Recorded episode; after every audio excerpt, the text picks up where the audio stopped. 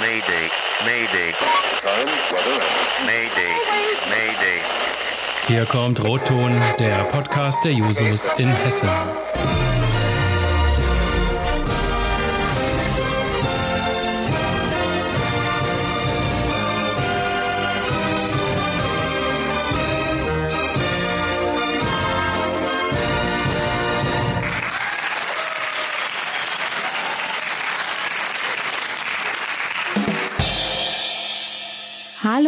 Herzlich willkommen zu unserem Rotton-Spezial zum Tag der Arbeit. Wir haben uns diesmal was ganz Besonderes für den 1. Mai überlegt.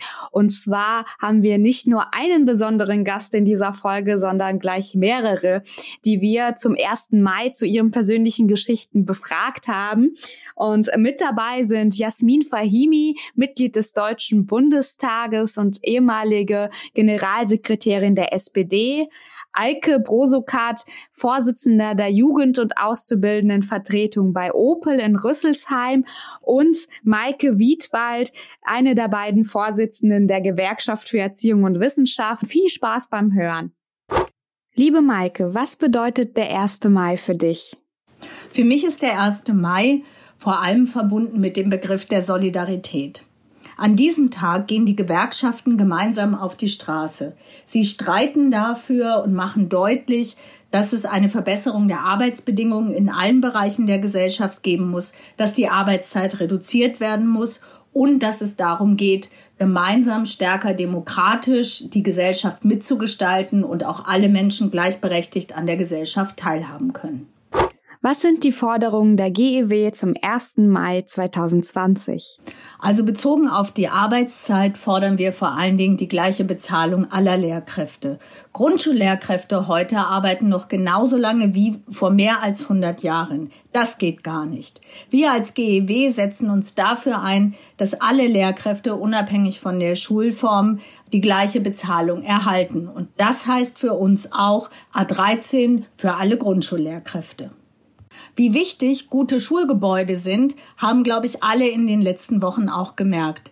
Das Thema Hygiene und die Möglichkeiten, diese hygienischen Vorgaben unter Corona-pandemischen Zeiten in Schule umzusetzen, haben ja überall eine Rolle gespielt. Hierbei muss aber auch klar sein, dass dann die öffentliche Seite, nämlich die Schulträger, die Schulen auch entsprechend baulich ausstatten und auch mit Materialien ausstatten. Und das weist schon darauf hin, was wir brauchen. Wir brauchen nämlich deutlich mehr Geld für den Bildungsbereich und den Gesundheitsbereich. Wir brauchen eine deutlich besser finanzierte Bildung und einen deutlich besser finanzierten Gesundheitsbereich. Und genau deshalb muss es eine klare Umverteilungspolitik geben.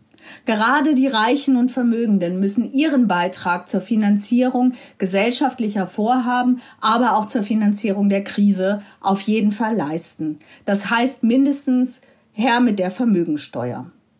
Der 1. Mai ist aber auch der internationale Tag der Solidarität. Das heißt, dass die Gewerkschaften auf die Straße gehen, um deutlich zu machen, dass sie gemeinsam stehen für Vielfalt, für Demokratie, soziale Sicherheit und vor allem für eine menschenwürdige Perspektive für alle.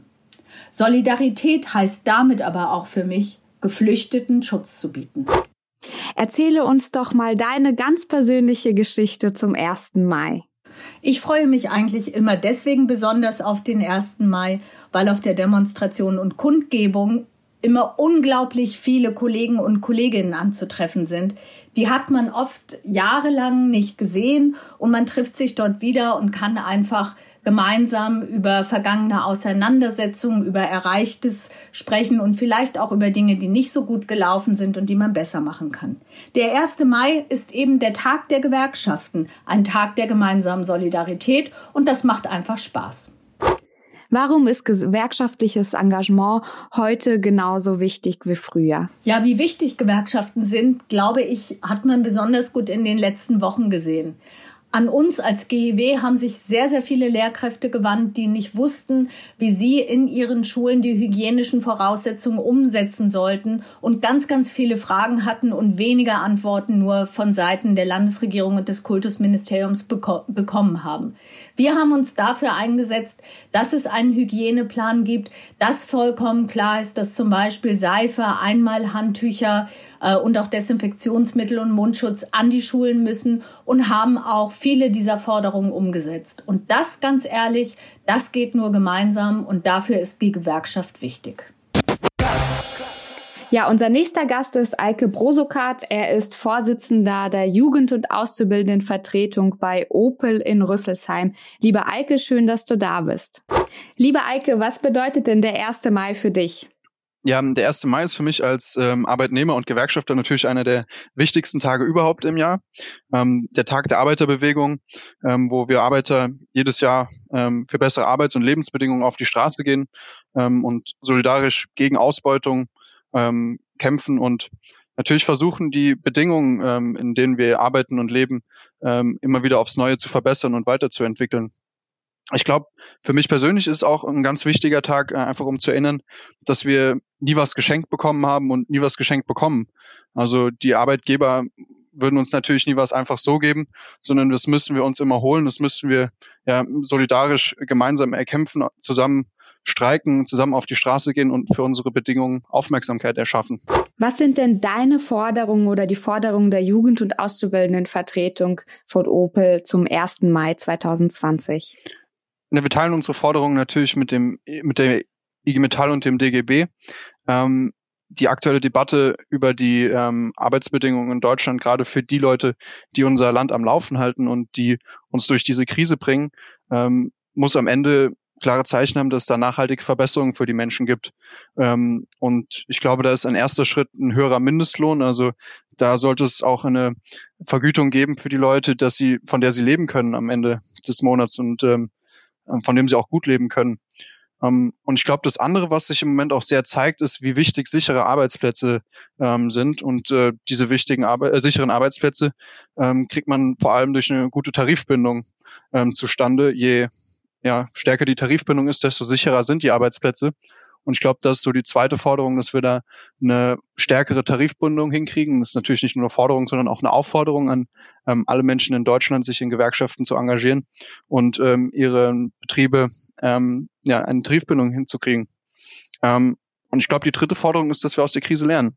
Also ähm, es zeigt sich jetzt gerade massiv, dass die Privatisierung, ähm, insbesondere des Gesundheitssektors, ähm, nicht unbedingt die beste Idee war, die es, ähm, die es gab und dass das ähm, viele, viele Probleme mit sich bringt.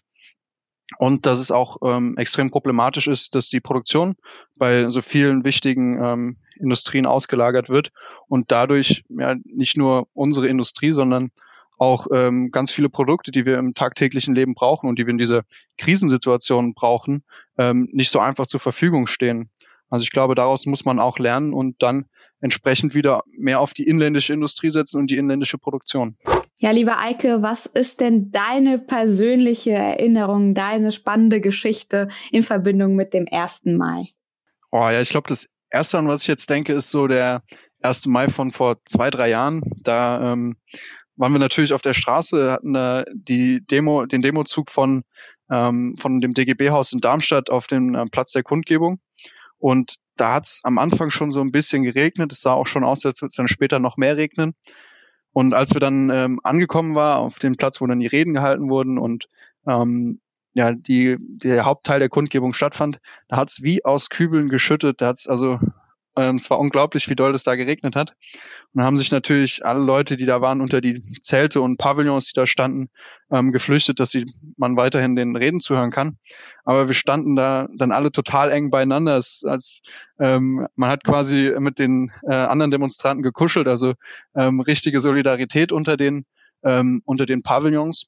Und irgendwie in meiner Erinnerung ist mir diese, dieser Moment, wie wir da alle stehen unter den, unter den Zelten und einfach den, den Reden von den, ähm, von den DGB, ähm, vom DGB und von der IG Metall und ähm, den anderen Teilnehmern ähm, lauschen, noch so nah, aber gleichzeitig ist er noch so fern, weil das jetzt in dieser Zeit natürlich irgendwie kaum vorstellbar ist, dass man ähm, so nah mit anderen Leuten zusammensteht und ähm, da im Regen auf einer großen Kundgebung mit äh, mehreren hundert Leuten ist.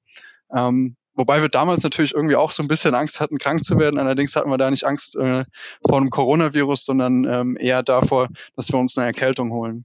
Ja, lieber Eike, warum sollten sich junge Menschen, insbesondere junge Menschen, heutzutage gewerkschaftlich engagieren? Hm. Ähm, ja, ich glaube, es gibt, ähm, wenn man im Arbeitsleben unterwegs ist, ähm, merkt man das früher oder später, ähm, dass man, wenn man nicht gewerkschaftlich engagiert ist und sich nicht mit seinen Kollegen zusammenschließt, ähm, ganz schön alleine dasteht. Also wir erleben das ja auch gerade sehr, ähm, dass es so einen Wandel gibt in der in der Industrie und auch in der Wirtschaft. Ähm, und dieser Wandel nicht unbedingt immer zum, zum Besten der Leute ist. Und ähm, wir können den als jeder Einzelne kann den nur dann mitgestalten, ähm, wenn er in einer größeren ja, Organisation ähm, aktiv ist und auch in einer größeren Organisation ähm, verbunden ist. Und das sind die Gewerkschaften in der Arbeitswelt.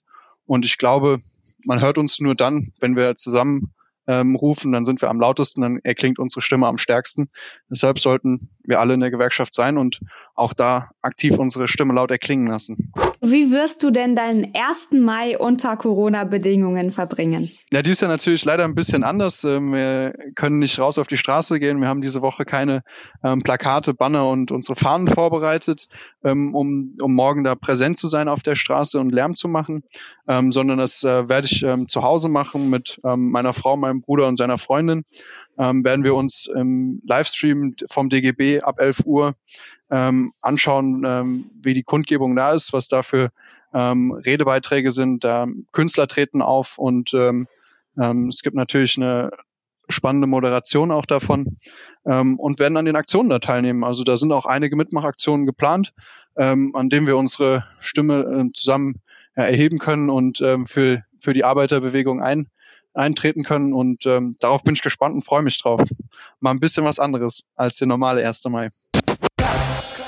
Herzlich willkommen, äh, Jasmin Fahimi. Ähm, sie ist äh, eine sehr engagierte Gewer äh, Gewerkschafterin bei der ähm, IGBCE, Mitglied des Deutschen Bundestages und die ehemalige Generalsekretärin der SPD. Schön, dass du da bist, Jasmin. Ja, hallo Nathalie, ich freue mich auch.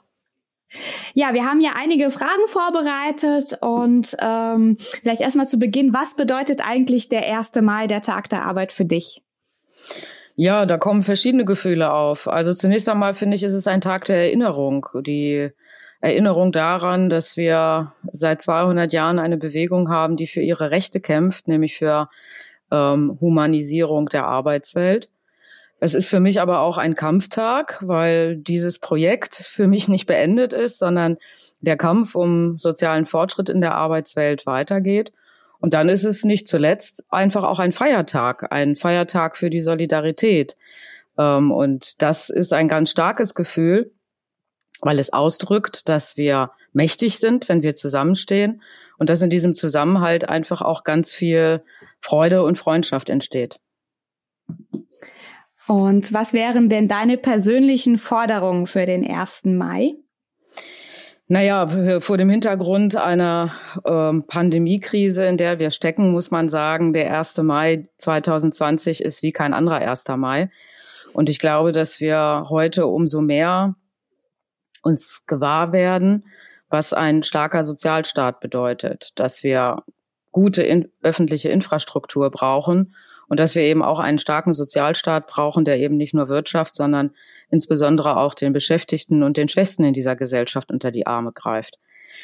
Das alles äh, kann aber nicht ersetzen, dass es am Ende des Tages natürlich um Verteilungsfragen in unserer Gesellschaft geht. Und da geht es mir allen voran um gute Lohnentwicklung.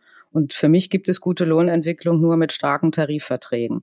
Und das müssen wir in diesem Land wieder stark machen, uns bewusst werden, dass der Sozialstaat keine Belastung ist und kein Kostenfaktor, sondern dass er essentiell ist, um eben auch für Unterstützung und Gerechtigkeit zu sorgen, dass wir aber vor allem gute Löhne brauchen, damit die Menschen eben auch ein selbstständiges Leben führen können.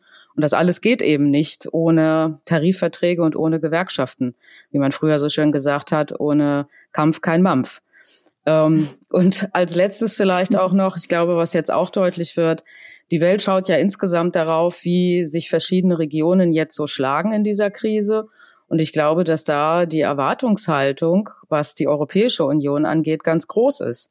Nämlich, ob es uns gelingt, in europäischer Solidarität und in äh, einem Staatsverständnis, das freiheitlich-demokratisch organisiert ist, tatsächlich besser, effizienter, erfolgreicher aufgestellt zu sein Und das ist eine ganz riesengroße Chance, äh, mit europäischer Solidarität deutlich zu machen, dass wir hier eben ähm, ja stark sind und dass wir auch solidarisch tatsächlich alle mitnehmen können, die es jetzt brauchen. Was äh, würdest du denn jetzt machen, wenn äh, nicht die Corona-Pandemie wäre am 1. Mai? Wie verbringst du den normalerweise und wo wärst du heute so unterwegs oder beziehungsweise morgen so unterwegs? Ja, das war in den vergangenen Jahren unterschiedlich. Ich war natürlich zum Teil auch als Rednerin eingeladen, war dann in anderen Städten unterwegs, aber traditionell gibt es hier einen Sammelpunkt in meinem Wahlkreis, hier in Hannover-Linden. Da treffen wir uns und marschieren dann gemeinsam Richtung früher Klagesmarkt. Heute ist es das äh, Rathaus, zu dem wir gehen. Und dort wird dann halt demonstriert. Und das ist immer hier in Hannover nach wie vor eine recht mächtige und ähm, ja auch einfach ähm, freudige Veranstaltung, wo wir ähm, immer auch ein großes Familienfest feiern und dort eben zusammenkommen und uns an das erinnern, was ich eingangs gesagt habe. Erzähl uns doch mal eine Erinnerung oder eine besondere Geschichte, die du mit dem 1. Mai verbindest oder etwas, was du vielleicht auf so einer 1. Mai-Kundgebung äh, selbst erlebt hast. Ja, ich glaube, ein besonderes Jahr hier in Hannover war das Jahr, in dem die Nazis versucht haben, den 1. Mai für sich zu instrumentalisieren. Wenn ich mich richtig entsinne, war das im Jahr 2009. Und äh, da war also gefühlt halb Hannover auf der Straße, um deutlich zu machen, wir lassen uns diesen Tag der äh, der Arbeiterinnen und Arbeiter nicht nehmen von Rechtspopulisten, egal wie sie sich lackieren. Und ähm, das war schon eindrucksvoll, wie viele tausend Menschen dann wirklich mit einem Sternmarsch auf den Klagesmarkt zugelaufen sind und deutlich gemacht haben, ihr habt hier nichts zu suchen und der 1. Mai ist ein Tag der Solidarität und der Gemeinsamkeit und nicht der Ausgrenzung. Und vielleicht noch als Ergänzung, was ganz lustig war, ausnahmsweise durften an diesem Tag tatsächlich alle Parteien auch ähm, beim 1. Mai einen Stand machen. Wir haben uns dann etwas gewundert, dass auch die FDP mit dabei war und haben es uns dann aber auch nicht nehmen lassen, auch denen zu signalisieren, wem dieser Tag gehört und sind dann mit einer großen Juso-Gruppe damals an diesem Stand vorbeimarschiert und haben die Internationale gesungen. Das war recht eindrücklich und recht schön, vor allem den Gesichtsausdruck der anderen dann zu sehen. Wir sind ja Jusos äh, alle so ein bisschen jünger und äh, ein Trend unserer Generation ist es, dass äh, sich ähm, sehr viele Menschen eher weniger in Gewerkschaften engagieren. Ähm, vielleicht noch mal so als Appell zum Abschluss: Warum ist gesellschaftliches Engagement heute genauso wichtig wie früher und warum ist das insbesondere auch für junge Menschen wichtig? Naja, wir erleben ja gerade jetzt auch neben Corona ähm, vor allem eins, dass die Arbeitswelt sich dramatisch ändert. Und nach welchen Spielregeln das entscheiden wir alle gemeinsam. Und was ich mir in der Tat wünsche, ist, dass das ähm, nicht nur so eine Erwartungshaltung gegenüber dem Staat ist, weil ich am Ende des Tages keinen Obrigkeitsstaat haben will, der zentralistisch irgendwie alles definiert und an sozusagen groben Klotz vorgibt, sondern ich setze darauf, dass es Vereinbarungen, verbindliche Vereinbarungen und Verabredungen gibt in den Betrieben, in den Branchen. Und dazu gehört das eigene Engagement. Ich muss mich für meine eigenen Rechte im Betrieb und als Beschäftigter in der Arbeitswelt eben auch selber engagieren. Ohne das geht es nicht. Wir werden nicht staatlich ersetzen können, was Tarifverträge zu sichern haben. Dann müssten wir anfangen, Bundesgesetze für, für äh, Lohnstrukturen oder ähnliches zu erlassen. Das will kein Mensch. Und damit das nicht so ist und die Tarife, die Tarifbindung in Deutschland stark bleibt, muss man sich schon selber engagieren. Und nicht zuletzt gilt das gerade in dieser Zeit ja auch in besonderem Maße für die Auszubildenden, wo sich die Frage stellt, wie geht's weiter mit meinem Ausbildungsvertrag? Kriege ich in diesem Jahr überhaupt einen Ausbildungsplatz? Und ähm, das müssen wir mit den Sozialpartnern, also mit Arbeitgebern und mit Gewerkschaften gemeinsam verhandeln, dass da die Lasten ordentlich verteilt werden und dass es halt auch in Zukunft eine Perspektive für ein eigenes Berufsleben und ähm, ja eine eigene Lebensperspektive auch für die junge Generation gibt. Deswegen, ja, es gibt ganz viele Möglichkeiten, sich zu engagieren, aber ich finde, ähm, jeder muss sich gewahr werden, dass er als Beschäftigter dieses Landes vor allem für seine eigene Rechte in der Arbeitswelt eintreten muss. Und das geht ohne Gewerkschaften nicht. Ja, vielen, vielen Dank, Jasmin. Ähm, vielleicht noch mal kurz als Abschlussstatement. Wie wirst du dieses Jahr deinen 1. Mai verbringen? Ja, darüber habe ich lange nachgedacht ähm, und leider sind eben Zusammenkünfte nicht möglich. Ich werde mich mit ein paar Freunden morgen ab 11 Uhr zusammensetzen. Es gibt vom DGB ja eine Webkonferenz äh, oder eine Web, äh, ein Webmeeting, wo verschiedene Statements und verschiedene Musikprogramme zusammengeschnitten werden. Und dann setzen wir uns anderthalb Stunden zusammen, schauen uns das an und werden vielleicht bei einer Tasse Bier oder einem Gläschen Sekt trotzdem diesen Tag der Solidarität gemeinsam begehen. Das war unser Roton-Spezial zum Tag der Arbeit. Wir hoffen, es hat euch gefallen. Wir werden natürlich auch trotz Corona für bessere Arbeitsbedingungen und Solidarität einstehen. Am Tag der Arbeit am 1. Mai und auch sonst immer und überall.